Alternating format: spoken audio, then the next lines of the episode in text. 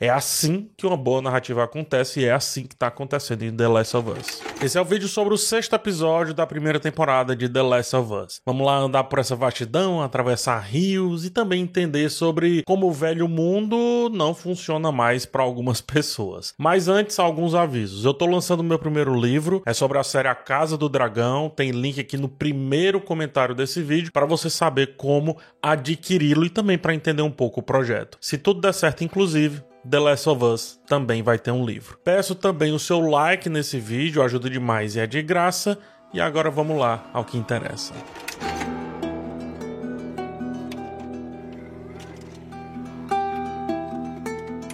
O episódio é um faroeste perfeito. Os planos vão de Sérgio Leone a John Ford. Planos abertos, contra luz, tem até um forte no meio do caminho e referências diretas ao filme Rio Vermelho, tanto pela questão óbvia da utilização do rio, aí no caso como obstáculo, quanto pelas conversas durante a longa viagem, né? A longa viagem a cavalo. E quem pensa que faroeste bom é bang bang tá erradíssimo, uma vez que a evolução do gênero se deu através de histórias com pessoas caladas, sem nome, em missões quase insólitas e estritamente pessoais. Fica evidente que a vida de antes do apocalipse só parece interessante para ela se for a partir da visão de Joel. Ela não tem interesse em futebol americano. Ela tem interesse na conversa com um companheiro de jornada. Como visto durante o tempo que passou na comunidade, ela não quer aquilo, é, é, aquilo que tá lá se não puder ser vivido através da visão dele, que lhe é aí sim muito mais interessante do que qualquer coisa, pois é talvez a companhia mais duradoura que teve até agora em sua vida aquela frase clichê, né? Só quem perdeu alguém, só quem perdeu algo sabe dar valor. E Ellie perdeu algumas coisas que talvez um dia a gente descubra. Por isso que ela dá muito valor ao Joel, mesmo quando ele atira nela. Em sentimento, o episódio e a série como um todo, eu diria, tem referências diretas ao filme Os Brutos Também Choram, que é Shane, né? Que inclusive foi referenciado por Logan. Joel recebe essa carga e o que a princípio seria só uma missão comum vira uma missão de vida tão grande, mas tão grande que se vê nela a ponto de não conseguir mais, é, mas nem se reconhecer sem ela. Tanto que não consegue pôr em prática o seu plano de deixá-la para lá, mesmo que seja com alguém em quem confia, no caso seu irmão. Temos uma passagem de tempo de três meses que ainda não precisamos saber o que houve ali nos pormenores. Fica o gancho para quem sabe ser preenchido um dia, caso necessário. Mas na verdade, depois do acontecido ali no quinto episódio, né, depois de Tess e também depois de Bill e Frank, Henry e Sam também, é evidente que a vida entrou em uma certa normalidade para os dois, porque eles se viram úteis, eles se viram complementares. Devemos encará-los como resultado de tudo que vimos até agora na série. E ambos já vinham criando a simbiose perfeita, como eu apontei algumas vezes no texto anterior. Uma coisa, porém, são três dias de camaradagem, de risadas, de trocadilhos. Outra coisa são três meses. Ainda que chato, Joel já trata Ellie com mais confiança. E ela finge bem que não sabe que ele está apegado. Ele sabe a maneira certa de falar um com o outro. Dormir não é mais o problema que foi lá no quarto episódio. Agora eles brigam para ver quem pega os turnos de vigia e sentem falta um do outro mesmo que ainda estejam muito próximos. É porque saudade é um sentimento curioso e talvez o mais difícil de ser definido, de ser explicado. Ele é proporcional à distância, mas também consegue machucar mesmo quando essa distância é curta. A palavra saudade foi um signo que criamos para simbolizar o sentimento de falta. Saudade só é vencida quando nos tornamos a pessoa por quem a sentimos, ou seja, a saudade nunca é vencida. É só camuflada por outros sentimentos de satisfação. Durante as andanças, Joel resume o mundo anterior para Ellie da maneira mais direta possível.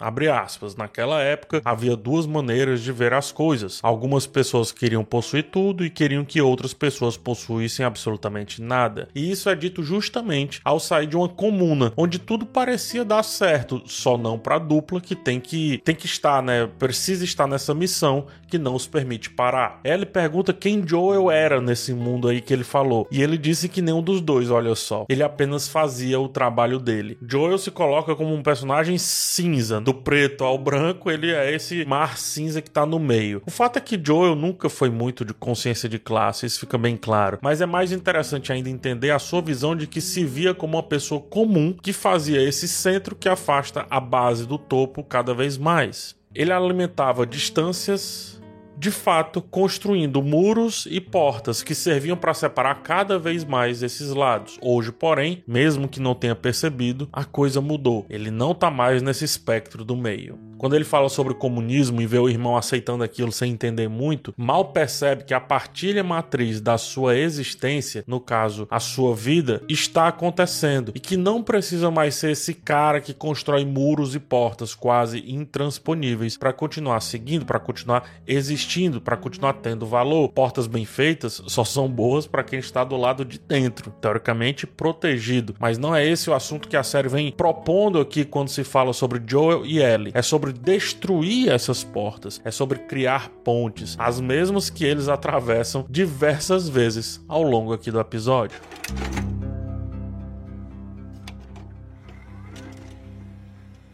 Ellie e Joel separaram-se brevemente. Ellie, agora que o amigo encontrou com seu irmão, sente o medo que já nos explicou, o medo de ficar sozinha. Joel, que jamais parece relaxar, tem minutos de tranquilidade com Tommy e mais minutos ainda de intranquilidade por não conseguir aceitar a nova realidade do irmão mais novo. Joel é apegado demais à vida do passado, como se essa vida pudesse ser reestruturada, como se pudesse ser retomada a qualquer momento, mas não pode. Ainda que que sigamos a exata receita, uma xícara de café nunca é igual a outra. Nunca é parecida, mas não é igual. Ellie, por sua vez, não consegue se adequar àquela espécie de simulação, ao que parece ordinário, ao simples fato de ir ao cinema, cortar o cabelo ou atos parecidos. É importante conhecer o coletor menstrual. Isso aí ajuda, inclusive, nas investigações que ela tem que fazer nos locais por onde passa. E isso também mostra como os pares precisam se encontrar para entregar um pouco de conhecimento prévio sobre si. Mas é algo que se aprende e depois segue e depois segue para o seu próprio futuro. Você não precisa ficar preso àquele aprendizado. Você segue, no caso, com as companhias que você escolher. No caso de Ellie aí, com a sua amizade. No caso, com a proteção do seu protegido. Três meses e um pouco mais foi o suficiente para Ellie ter apego à única pessoa que ela não perdeu. Olha que poético. Para ela, inclusive é, do que viu acontecer com o Sam, faz sentido salvar o futuro daquele mundo com o seu poder de cura, mas ao mesmo tempo faz muito sentido viver o presente intensamente com seu companheiro, com Joel. A integridade para com esse sentimento é tão forte que ela aguenta as palavras diretas e rudes que ele fala né, quando explica sobre não ser o pai dela, sobre não ser quem ela espera que ele seja, sobre a sua filha e por aí vai. Joel é cabeça dura e mais uma vez não permite que passem por suas defesas. Construiu portas fortes demais para guardar o que não precisa mais ser guardado, pois finalmente tem alguém para compartilhar. Quando confrontado sobre Sarah, sua companheira de viagem mostra que não é só ele quem vive, quem perde, quem sente dor, quem tem ansiedades, medos, delírios, etc. Assim como entregou a arma na mão de Ellie, a ensina a atirar nesse episódio e depois entregar a bebida para teoricamente aquecê-la, ele precisa começar a encarar os sentimentos da jovem como válidos e dolorosos e adultos também como reais. É muito egoísmo achar que só a nossa realidade, porque somos mais experientes ou porque viemos, sei lá, de uma condição específica, só a nossa realidade é grande. A verdade é que todo mundo é um mundo. Relativizar em vez de empatizar é perder tempo achando que só a sua terra dá frutos podres. Assim nos fechamos e não deixamos entrar soluções que muitas vezes podem vir do caminho mais improvável possível, de uma jovem. E assim não construímos pontes e achamos que somos mais do que realmente somos. A consciência de Ellie, mesmo após a tentativa de Joel deixá-la para trás, é tão firme, tão inabalável, que o escolhe em detrimento a Tommy antes mesmo do poder de escolha chegar às suas mãos. Ela não precisa pensar quando, quando já internalizou completamente o sentimento que tem por seu amigo. Parecia sensato seguir com Tommy, mas como ele falou, a única pessoa que ela não perdeu foi Joel e agora ela vai se deixar perder? Aí não não consegue, ela não deixa esse sentimento dominá-la. E isso para além de tê-lo por perto, porque ela também passa a protegê-lo a partir dessa premissa. Sem ela, talvez ele se perca também. Sem ele, talvez ela se perca ou mais uma vez, vague sozinha como vagou pela comunidade, vague quase sem rumo ou sem ninguém para conversar durante esse rumo, durante essa jornada. Toda a jornada de Joel para encontrar Tommy, na verdade, serviu para ele se encontrar em definitivo. Nosso protagonista, ele sofre crises de ansiedade, mal de quem constrói muros com portões muito difíceis de serem passados, né, de serem abertos. Ele não sabe explicar porque não dá para explicar o medo de morrer ou o medo de não conseguir fazer aquela jovem continuar viva. O cérebro mesmo não sabe explicar esse sentimento e por isso manda todas as sensações possíveis para o corpo em questão de segundos. O resultado é pânico e só tem uma coisa que nos livra disso: voltar a nos conectar com a realidade. E no caso dele, do Joel, a única realidade que importa naquele momento é a Ellie. Ou seja, a única coisa que vai tirá-lo dessas crises de ansiedade é voltar a se conectar com ela, com a sua companheira, agora de existência.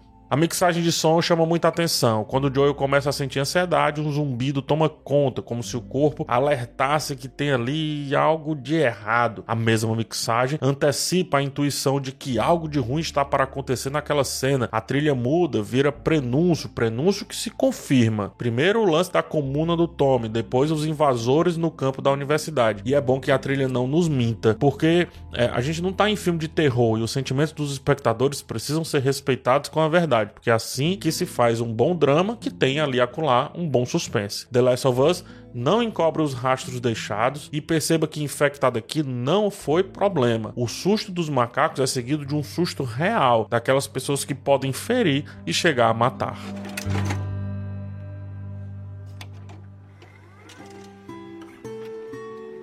Esse episódio é o resultado de uma narrativa muito organizada, coisa que requer a máxima paciência do espectador, né, de quem assiste. Alguns, e eu me incluo nisso, quando alguém começa a contar uma história, é, meio que já quer saber o final, né? Ah, conta o final logo, depois você vai contando o resto. Mas não é bem assim que as boas histórias têm que agir. Só depois de um tempo os temas começam a se relacionar com os conflitos individuais, que por sua vez passam para os conflitos macro e nesse meio tempo já estão conversando conosco, né, com a gente, os espectadores espectadores sem que a gente nem perceba. É assim que uma boa narrativa acontece e é assim que está acontecendo em The Last of Us. O sexto episódio da série é um fruto direto de tudo que conversamos até aqui. O que parece óbvio, não, mas não é assim que tem que ser toda série.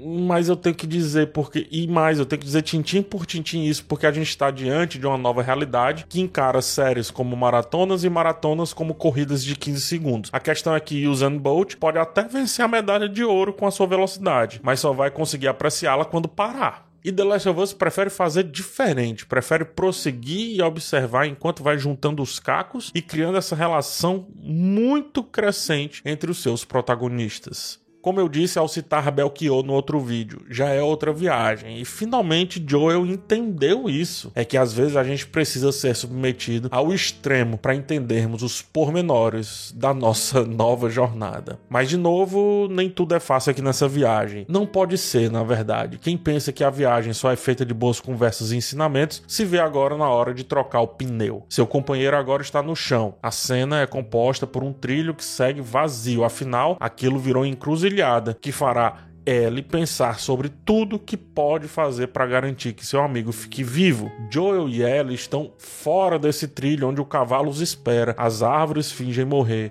o trem não tem mais serviço e a vastidão se perde como se nada e nem ninguém pudesse ajudar aquela garota naquele momento. É porque agora é hora de agir como uma locomotiva. Agora é hora de tomar as rédeas da situação. Agora é hora de carregar quem a carregou até ali. Agora. Agora é a hora dela. Chegou. É só pegar e não largar nunca mais.